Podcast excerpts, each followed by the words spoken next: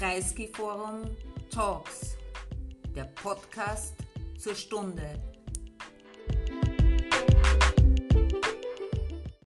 Let me now welcome the panel, Philomena Apico, who will make an initial presentation, comes originally from Uganda, uh, but it is present working with the ECDPM. They call themselves now Africa Europe Center. I think that's an, an, interesting development. Um, ECDPM is one of the main think tanks for the European Union on African and development issues. Um, Philomena uh, is uh, the head of the AU-EU relation team in ECDPM. Uh, she has gotten a degree in human rights and international relations. Um, and this is the first time she's in Austria, and we welcome her, welcome Philomena to this evening.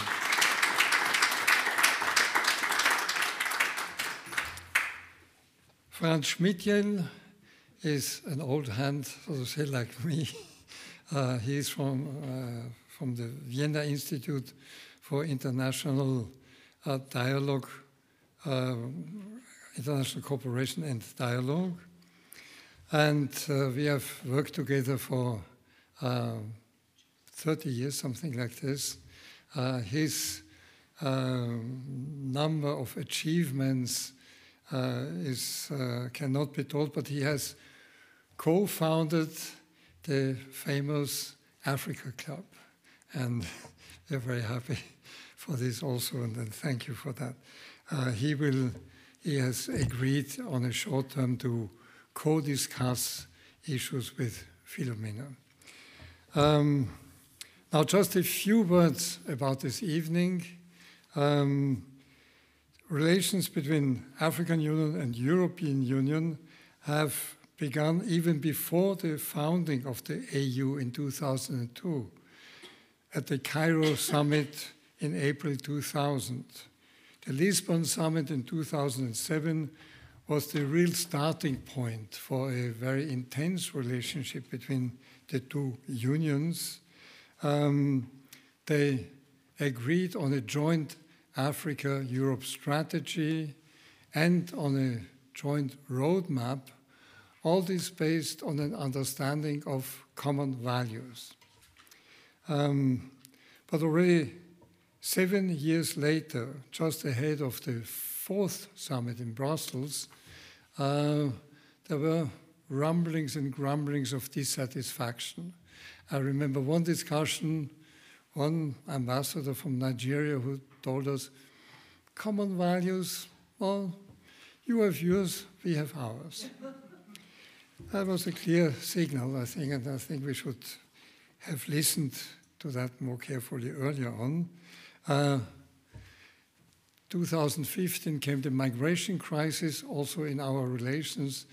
The summit in Malta uh, was a bad idea.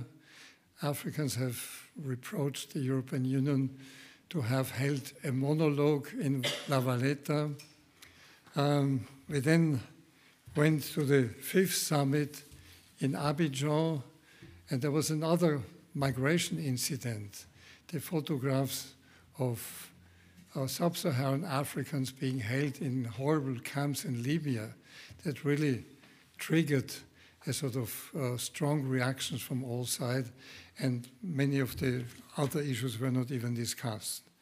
So everybody was then looking to the sixth summit, uh, where the hopes were great. There was a new commission. The new commission made a great start to send uh, half of the commission or more to a joint visit to Addis Ababa and laid out a program for a new beginning in our relationship. Uh, the problem then was there was COVID, um, attention was somewhere else.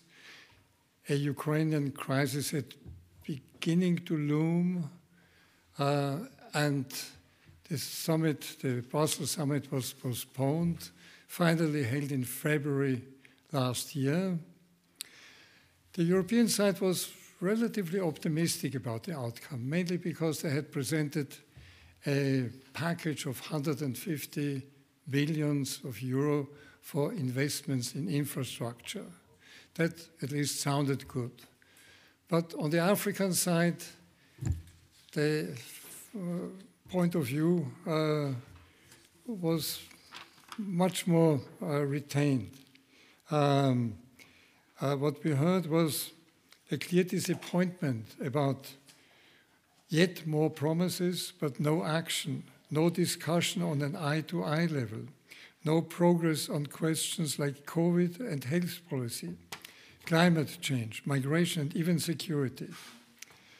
For the first time, we could hear Africans say that, well, listen, Europe, you are not the only partner for us.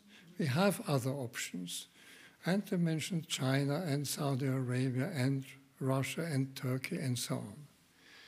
That again should have rung a bell. But another bell was ringing a week later, the invasion of Ukraine by Russia. And that again uh, turned out to be uh, an important um, point of divergence of opinions between Africa and Europe. Uh, and this is one of the things we would like to discuss this evening. I will stop here. Uh, I think what we would like to hear from Philomena is um, a discussion ab about the situation after the beginning of the Ukraine invasion, but then also come back to the basic points of the mm, bilateral or the multilateral continental relation between African Union and European Union, and perhaps the Ukrainian issue is not the, certainly not the only one, and perhaps not even the biggest one that divides us. Good evening, everyone. Thank you so much, Jörg and Irene and the team for inviting me. Of course, it would be nice to have uh, Madame Weber here as well, just you know, have a discussion, you know, bring the African side and the European side, you know. But I'm, I'm glad that I'm able to be here, and Franz will be joining me today for discussion. So I will try to live up to the hype that, you know, she, she would have brought. So just about me, as already mentioned, I work for the European Center for Development Policy. I'm a proud member of the diaspora living in Europe. So often for me, it's interesting to juxtapose what I see here with what I hear when I go back home, for example. I am uh, originally Ugandan, but also live in Botswana. So I have an eastern southern vibe. So sometimes what I hear may not necessarily be what is here in Brussels. So it's uh, for me as an African living in, in, in uh, Europe when the war broke out, you know, in, on, on February 24th, it was interesting because we had had, as Jörg said, a lot of anticipation about the summit. You know, we saw for the first time more frankness in discussions. Of course, after COVID-19, there were you know, people, people were, were empowered to really say what was happening. We had strong words being used like vaccine apartheid, issues around equity. So for the first time for me, uh, who has been following the African Union um, as an institution, I was quite, um, you know, impressed to see some of their sort of common voice, even among new presidents who were for the first time in Brussels, calling for vaccine equity, calling for access, calling for the TRIPS waiver. Then, boom, Ukraine hit. And sort of we saw now, where does that leave the AU-EU partnership? what happened to the gains from February, where are we now? So it was very interesting also living in Europe because I was at the time living in, in, in the Netherlands. I work in Maastricht, so you, of course you hear about, oh my gosh, uh, the, the, invasion has happened. Then you also have issues around um, the rising food prices, the rising fuel, the rising cost of fertilizers, all being compounded. Not forgetting we still had the COVID-19 effects with a lot of countries still trying to build back, you know, a lot of African countries the issue of debt still unresolved. So all these were now compounded. So being in Europe, I consume European news.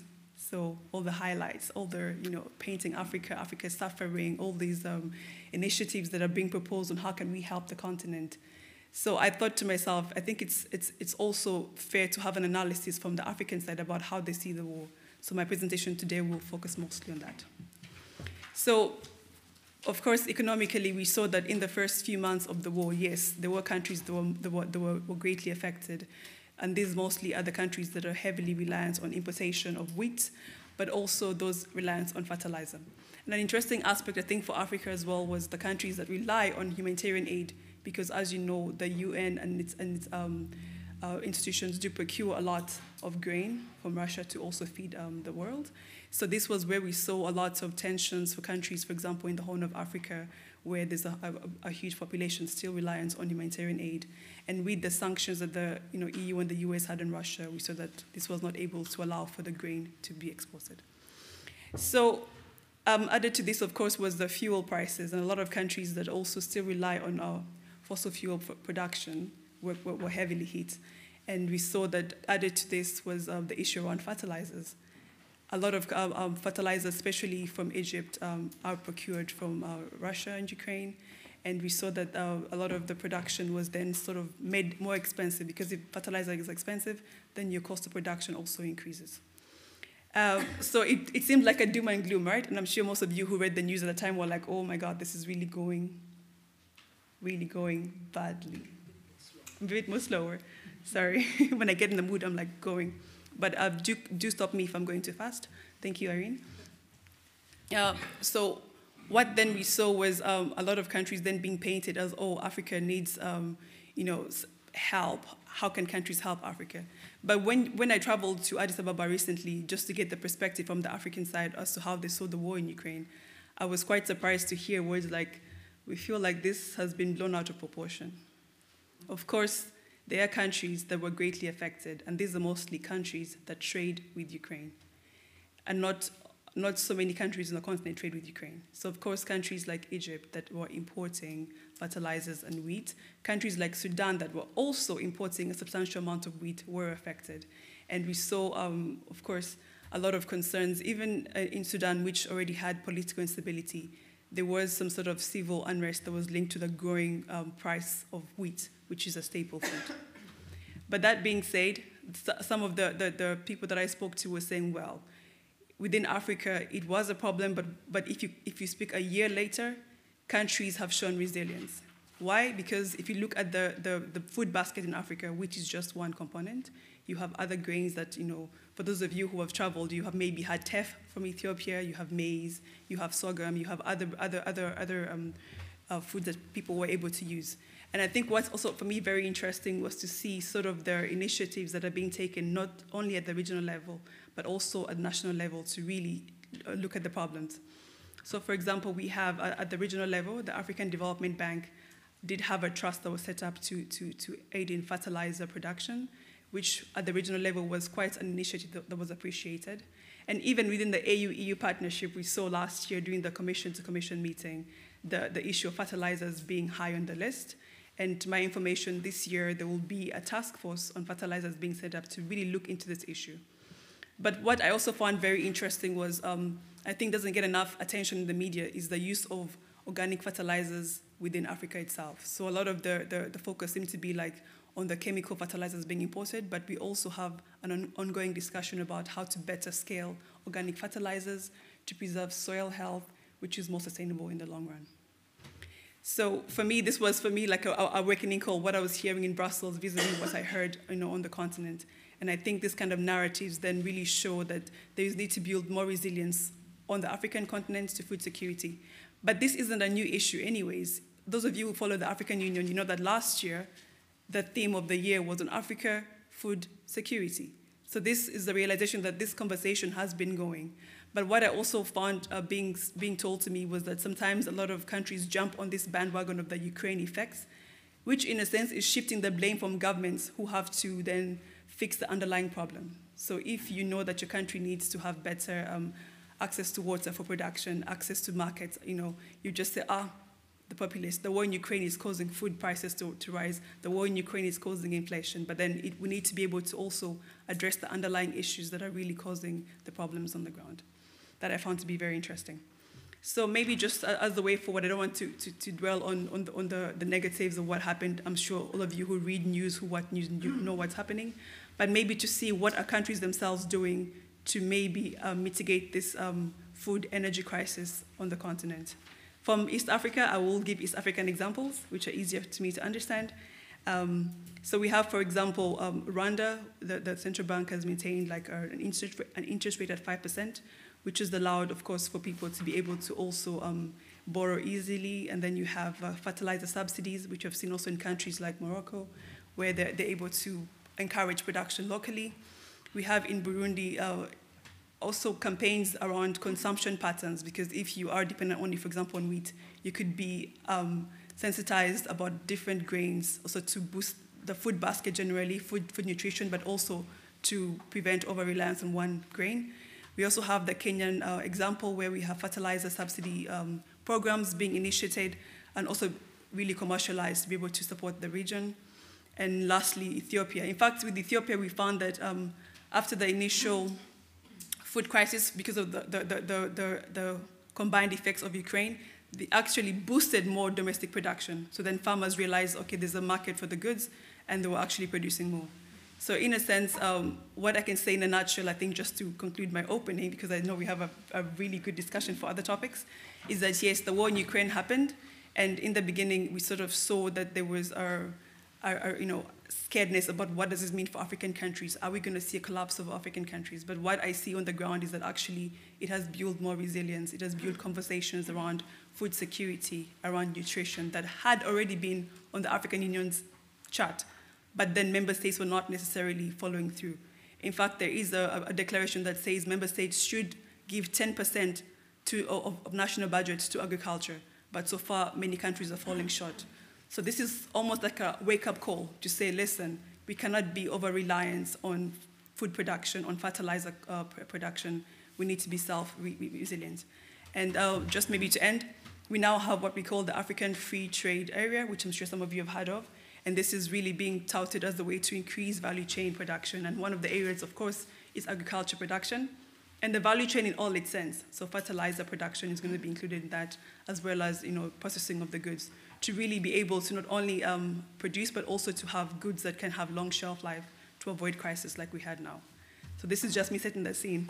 The news in Europe has a different story, but what I heard on the ground also gave me hope to say uh, through this crisis, more resilience has been built, and I think this is the kind of conversations that need to be brought in the AU-EU partnership, you know, to really push it forward. Thank you.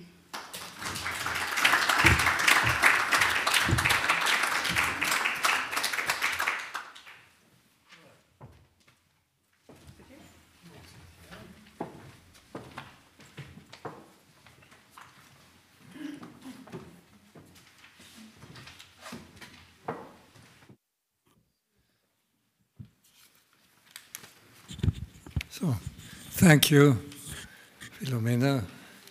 When I make a quick sum of what you said, it almost sounds like Ukraine is a blessing in disguise for Africa. That's perhaps exaggerated, uh, but uh, let us let us now see um, where we uh, can go from there and, and, into some of the details. First of all, I would uh, uh, ask Franz Schmidjell to give us his point of view uh, out of a different perspective.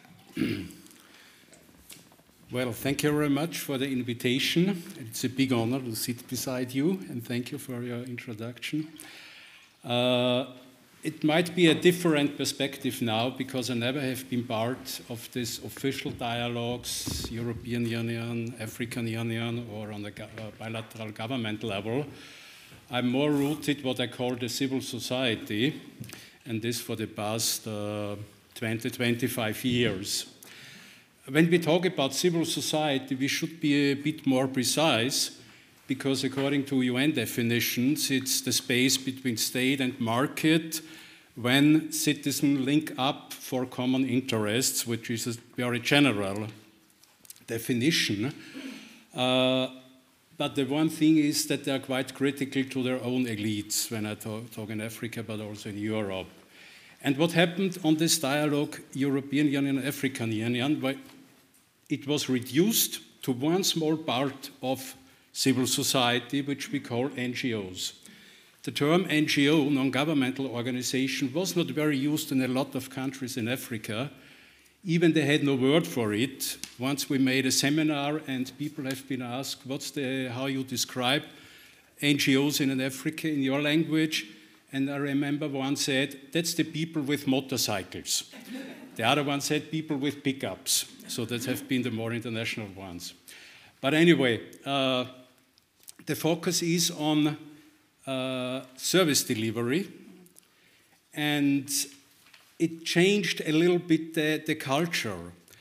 Besides NGOs, there have been uh, community based organizations, there have been faith based organizations, trade unions, feminist networks, and social movements. I will come later to this. But they have been always accountable to their members, to their community. Suddenly, the NGOs had their accountability towards the donors, so there was a shift in the, in the, in the working culture. And uh, we had just last, last week we had uh, one big network here in Vienna and had a dialogue. And that's a network of social movements. And it's called Africans Rising. Not Africa Rising, that's more from the business circles who are promoting this for uh, more investments. It's Africans, it's the people rising. And that's a pan African network for justice, peace, dignity and unity. And it's really 55 countries, organizations from 55 countries are members uh, of this. And they say we have to stand up, we have to make solidarity. For example, they have a kind of exchange program. Activists who are under pressure, who are harassed or maybe arrested, they can travel to their partners to another country and try to have a safe house there. They amplify voices when they have protests. And at the moment, they're struggling for a borderless Africa, for women's rights, but also on a non-violent level. That is very important. And what has it to do with this uh, theme now, Ukraine war, and the impact? Actually, when we had all these discussions, they don't care much about it. And one reason is because they lost their trust in Europe and European Union. They say there is no really participation in the dialogue. And if that's a top down, they are asked for consultations, they are told what's going on, and that's it. So then they are disappointed that even they cannot have a dialogue with partners in Europe because just for the simple reason they don't get the visa. We had a case of a feminist from Sudan who was invited to a conference to Austria. The visa was rejected because it was within the Schengen, it seems, an agreement. Once a country rejects a visa, then the other ones are not allowed to give you one. And the first one was rejected because he was a political prisoner under Bashir. And they say if she is, has been in prison, she might ask for asylum in Europe, and therefore the visa was refused. So that's the reality of our dialogue. And you mentioned already this uh, uh, uh, monologue in La Valletta, but it's not only monologue. They implement, when I said they want to have borderless Africa, the anti-migration policy, the externalization of, of, of anti-migration, made new borders. After Berlin in the 19th century, they are creating new borders again. And it's against their interest. So they are not so much, they don't care so much about what's now going on in this dialogue uh, uh, with, with Ukraine war. Of course, they feel the impact, you know, the, the inflation, the higher food prices, and normally this is triggering a lot of social unrest because it's not the first time that food prices skyrocketed. We experienced it in 2010 after the financial crisis. We experienced it in 2011 and 12, and a little bit less in 2014. But this time, African elites, it seems, please correct me, they reacted and they tried to subsidize a bit more and to subsidize fuel and food and so on. And on the other side, during COVID time, their political space became smaller. They are no more able to, to, to have these networks like before. And another reason, one, one delegate said, it's very simple. After two years or three years of COVID, we are hungry. And with the empty, empty stomach, you hardly can organize such protests. So this is uh, just my observation, what I got from friends there, and if you allow me two minutes more. I want to add what you said about the structural uh, causes of uh, uh, this food prices increase. Uh, the internal ones, I mean, this, this kind of, of not dependency on food imports. I want to add another one. Uh, I would call the financialization of the food in the world, the food markets. This was not always the case, but happened uh, after the neoliberal matrix dominated the world in the, in the 80s, 90s. And, you know, few days after the Russian aggression against Ukraine, JP Morgan advised their clients to invest in grain. So we always, when there is a trigger like this war in the Ukraine or the financial crisis in 2008-9, then prices suddenly skyrocketing because the financial markets are a kind of amplifier of this. There is enough food, that's not the question. And it's not the Ukrainian wheat, because that's 9% on the world market, the Russians are 23. Therefore, Macky uh, discussed with European Union, please, uh, you are not sanctioning the, the, the, agricultural products of Russia, but they are no more able to export it because uh, no insurance, no transport, no payment possible. So that's the bigger part, actually, we have to say. But in the, in the, in the, in the, in the, in the food market, it's seven times more which is traded in futures than actually produced per year. And this is amplifying always this, this price increases. And, and last point, it's a, it's a long demand by the food sovereignty movement like FIAN International, but a lot of, of, of regional African networks, they demand own, more own food production with uh, traditional uh, uh, seeds, for example, which are not dependent on, on artificial uh, fertilizers. And this is now the positive thing, and I think you mentioned it, that there is a change also in, within the elite. The African Commissioner for Agriculture said instead of using 85 billion dollars for imports, we should invest in this in this own agriculture, in this own uh, uh, staple food, what we had before. And uh, this might be a positive uh, development. Also, I think in Uganda there was a change before Museveni also thought Monsanto uh, uh, production of whey would be the best one. Now he changed they're uh, subsidizing, they're uh, promoting local seeds, traditional food, and so maybe the food import dependency might go down as a positive effect. Thank, thank you. Uh, would you like to respond? Add, add on something or, or, go to one of the points that you no, I, I, I, did like these points about the, the localization of food because I think that's what um, has been really lacking from this conversation. A lot of countries, because people had become overly dependent on importation of food to the extent that um, local seeds, you know, were, were, disappearing from some communities. Everybody was uh, either getting seeds that were given by Monsanto and, and other um, um, G, well, other companies that make seeds. I don't want to use the, the word uh, to the extent that then you saw that these were not sustainable because the local seeds are tailor-made to the, to the local environment and are able to be more, um, for example, drought resistant, more, more um, able to, to withstand harsher conditions. And I think now we're seeing this conversation coming back, but also coming back with support, as you said, from the, from the top people. So maybe we then see um, more efforts to actually increase food production locally, which is what was missing, I think, from before. All right.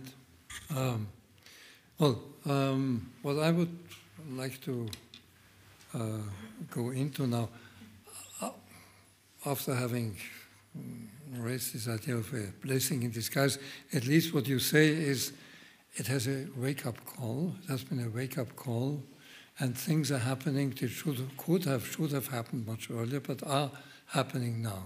And in fact, probably many of us don't realize that. That is the first important message, probably, that we get from you. Still, uh, even before the Ukraine, we had a number of issues that were contentious, and they have not gone away. Um, and perhaps for the moment at least, we should stick to one of the basic ideas behind this whole EU-AU partnership, that we still will need each other for a long time, but probably in a very different way. And, and the world is changing, and we will have to reposition uh, on each side, but also together perhaps. What um, this is the question of what kinds of partnerships one, one could have. But first, the contentious issues. The COVID one, I would have thought that it is more or less over. Um, you had told me earlier that not quite. There is, there are health issues and um, technical and vaccine issues uh, that will have to be solved in a different way. Uh, I remember at the, at the SIG summit, von der Leyen promised uh, something. I'm not sure what has happened to that. The second point uh, that is coming uh, on bigger and bigger is obviously the climate issue. Uh, what have we done wrong? What can we do? Of course, also we will have to see a certain hypocrisy on the European side. We tell you to go green, and we ask you to send us gas uh, because we cannot go green fast enough, uh, and, and so on. The third issue is migration. In fact, migration in many countries, unfortunately, also I would say this in Austria, migration is perhaps the number one issue in uh, EU-AU relation. But it's, it's, a, it's a difficult issue, and in fact, when you look to Europe, it's not mostly Africans. It's, uh, it's uh, migration all around, and uh, Afghanistan, Syria, and so on also counts a lot. Uh, but what, what really to do about it, and how to go about it. And the last issue that had always been one of the easy issues in the meetings, AU-EU, uh, because there was a cooperation, security. And security is no longer an easy issue. It's, in fact, it's getting more and more difficult. Now, probably will not be able to cover all of this uh, uh, this evening, but you, you take your choice and then comment on some of them. Okay. Which one would you like me to comment on first? Well, I, th I, think that's uh, what the audience would like to hear. But I, I can start with, the, with, with the easiest. Which is? So I, I would say for me, health is not the easiest because it had a shaky beginning. If, if we recall um, how the COVID vaccine uh, played out, it wasn't an easy issue, but I found that it was the most honest conversation amongst the themes that the AU has had. So we, we found that at the summit, it was really people who had, I think from the African side, internalized what the problem was. And when they came before the EU, they already had sort of um, ideas of how they wanted the partnership around health to, to be framed. So it was issues of local production, issues around not uh, um, health strengthening of, of, the systems, you know, because a lot of systems were really suffering, issues around workforce capacitation. So you find that the African Union has its, its own African new public health order, which is greatly in line with now we saw the revised EU global health strategy. So the two actually are, are, are similar. So there we find that there was more, uh, because the beginning was quite tense, and honest conversations were heard early, we found that now going forward, there seems to be a meeting of minds as to what needs to be done. And a lot of the Team Europe initiatives are also really tailored around what, what the AU and its member states already have laid out. That's one. But that being said, of course, there's one issue that is still tricky with the health, which is concerning technological transfer. I'm sure most of you last year were, were, were, following the news around the TRIPS waiver, around um, how uh, com EU companies were not willing to share the technology needed for local production. The issue had to go back to WTO, which then decided that yes, the waiver will be granted, but it's temporary waiver. So for only five years, and it's, I think, reviewable every six months to see where, where, where the progress is. And added to this, we saw then developing countries trying to argue for, okay, not just the vaccine, can we also get technology for therapeutics and diagnostics?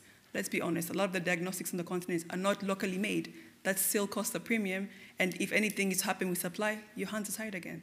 Here we saw pushback from the European uh, side, also the US, but the parliament also raised concern about this. And the issue was supposed to be finalized in December last year, but has now been postponed. So then people are questioning this piecemeal, you know, sort of support for technological transfer, whereas it, sh it should be more comprehensive to give also um, the African side more um, uh, support. We did have the six countries that were, that were identified last year for the mRNA technological transfer. What has happened so far with these countries? I think I last followed maybe only Senegal had made some progress. What about the rest? So these kind of conversations need to be had again, and I'm sure they will come back.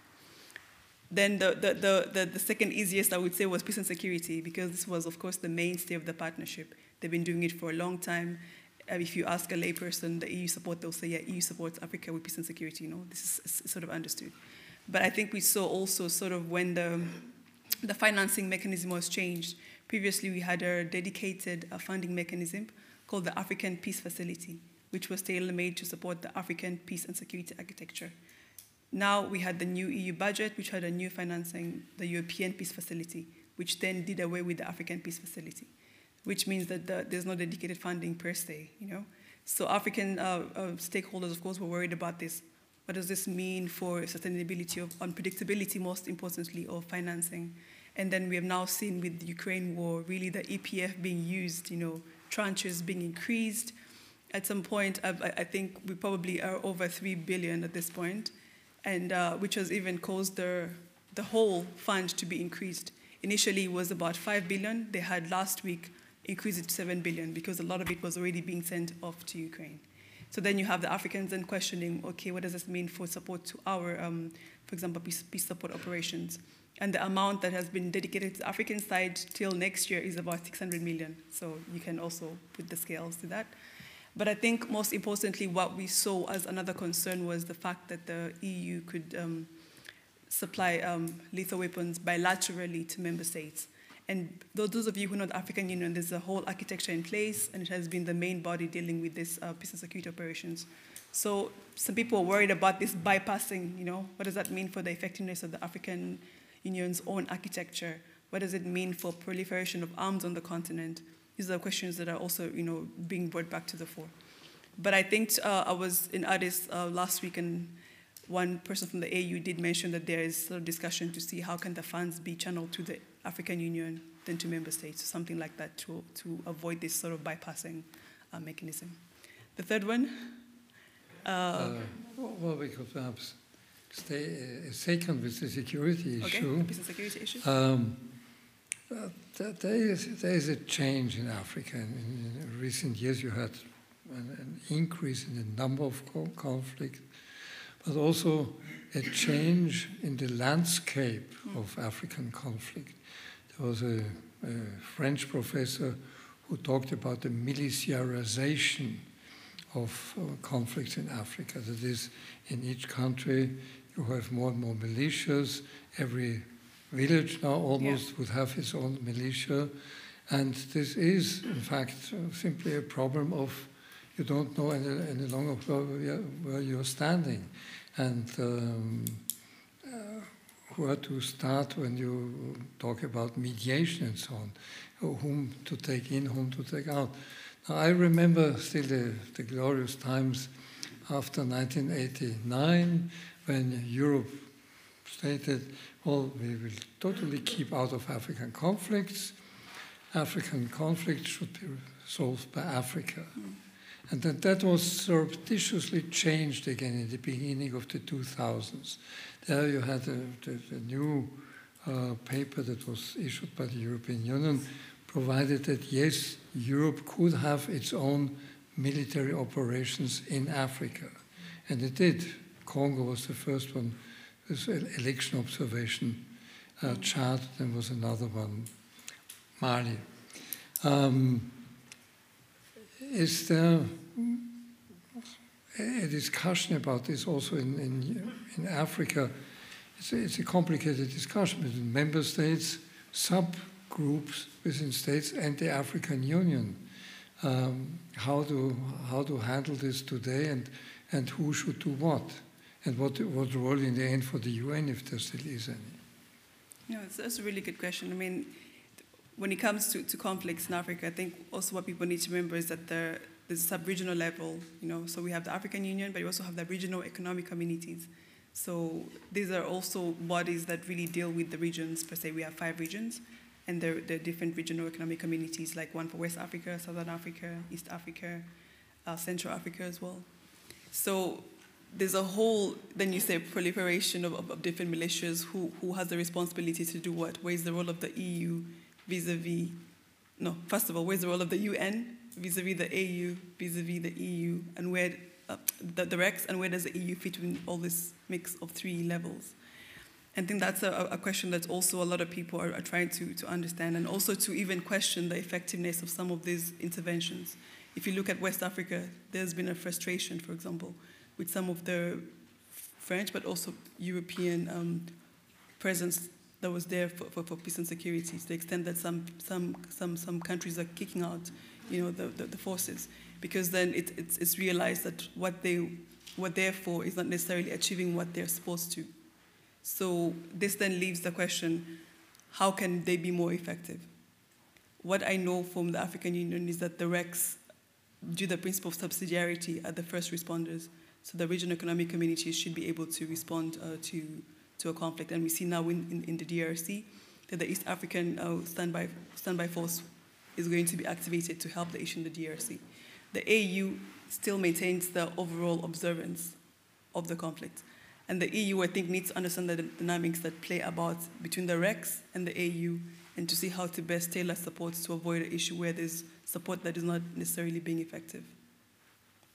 Yeah, um, there was a time when an AU president told the RECs, you have no, nothing to do with security and politics. Your role is economic and nothing else. There was no. then a meeting yeah about um, uh, regional cacophony. Uh, and there are some RECs that are much, much more advanced in this than others. Now, this is also something for the Europeans to recognize and, and say, well, we just have to take it uh, as it is. But uh, I think the question is probably is there a time to sort of reset our cooperation in security issues and see what information goes from where to where? Because this is uh, another important issue. Uh, charging a situation, what is really going on. We are not going to, to yeah. go into detail on that, but uh, it would be interesting to see um, if it look to a next summit that might happen one day what are we going to say in this issue?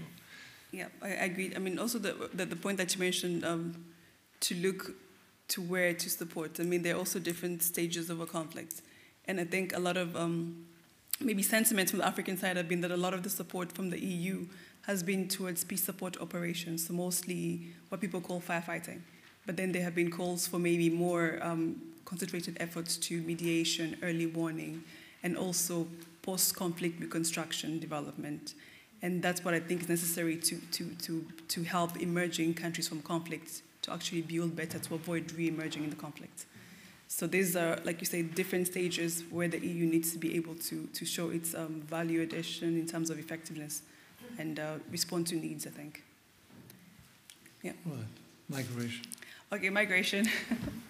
So uh, the, the point about migration, you're right. It's, it's been a contentious issue in the partnership for a while. And we even saw at, at the last summit in February sort of an attempt to couch migration under education and skills development. So give it like a softer turn because a lot of the, the issues um, around migration had tended to be more securitized, so keep, keep people out of, of borders. Whereas from the African side, we see a lot of conversation really being around opening up legal migration, opening up channels for more skills transfer, opening up channels for you know more honest discussions about that. But we see so far that this is not what most countries are ready to have. I am aware of a talent partnership that was proposed with, for example, North African countries, but when I when I when, when I when I checked the status, they were not really effective. So then you see that a lot of um, conversation is also about return and readmission, sort of to African countries to take back um, the asylum seekers and the, the African member states have been very clear about this. They will not be seen to be complacent in the return of, you know, forced return of the citizens. So I think the frustration with migration is that now we see uh, sort of using other channels to still enforce the migration, uh, um, um, migration interests that the EU member states have. For example, we saw that with the Council conclusions, a possibility of having um, GSP Plus, which is a trade um, agreement, which basically gives, for example, least developed countries like my own country, Uganda, we're allowed to, to, to export uh, duty-free, quota-free to the EU, anything but arms. So this is really something that, that, that, that is valuable to boost trade in these countries. But now you, you, you then come up with this conditionality for return at readmission that's pegged to GSP conditionality. Then countries are like, okay, you know, you're bringing back migration into, into the trade discussion, yet you should be empowering countries to trade better, you know? So this is why people are a little bit frustrated by migration. Thank you very much for the presentation, brilliant.